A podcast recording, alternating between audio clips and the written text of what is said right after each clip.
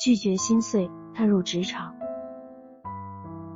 拒绝眼泪，展翅高飞。就业是每个高校毕业生都要面临的问题。根据中国教育部数据显示，二零二二年国内高校毕业生为一千零七十六万人，比二零二一年增长了一百六十七万人。同时，二零二二年毕业生的人数突破了千万大关，规模和数量都创造了历史新高。此外，因为综合原因，海归的留学生也越来越多的回国求职，一千万应届毕业生加八十万海归留学生加百万考研失利党加百万考编落选者，这样的局面是当下的毕业生所面对的真实情况。面对如此庞大的就业人群，菜鸟们一招入职场。才会发现公司深似海，曾经学习的压力山大，可工作了依然不轻松。面对内卷化如此严重的当下，作为职场新人的你该如何面对？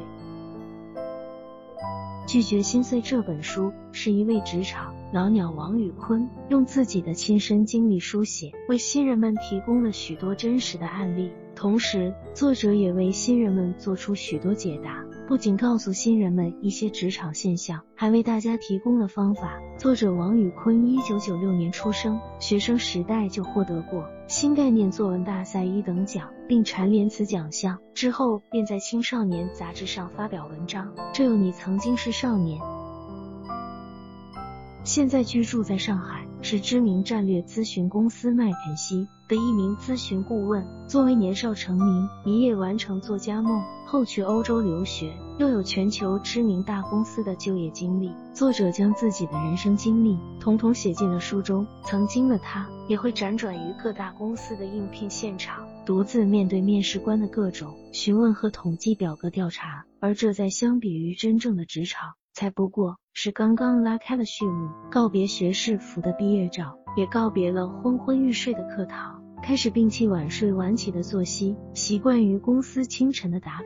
作为一个独立的社会人，从学生到打工人，不仅是身份的转变，更是一种人生的质变。和很多人一样，无论你有多少理由和原因，车堵、公交堵、地铁堵、电梯堵，都会导致上班晚打卡。那些被扣掉的迟到工资，完全可以吃一个星期的早餐；被老板叫到办公室谈话，本来错误与自己无关，但因为是新人，就会被同事甩锅。每天数着发工资的日期，计算自己到手的金额，而这些数字不过是为了支付下一个月的房租、水电、交通。可是那些为项目熬过的黑夜，为加班吃过的泡面，却没有一个人来安慰自己。最难过的莫过于恋人之间，因为工作的原因不能相聚，因为加班，周末休闲娱乐的时间被占用，因为太忙，完全没有社交，而且同事并不能能和朋友划等号。而现在有这样一本书，它像朋友聊天一样，跟你分享着职场的种种，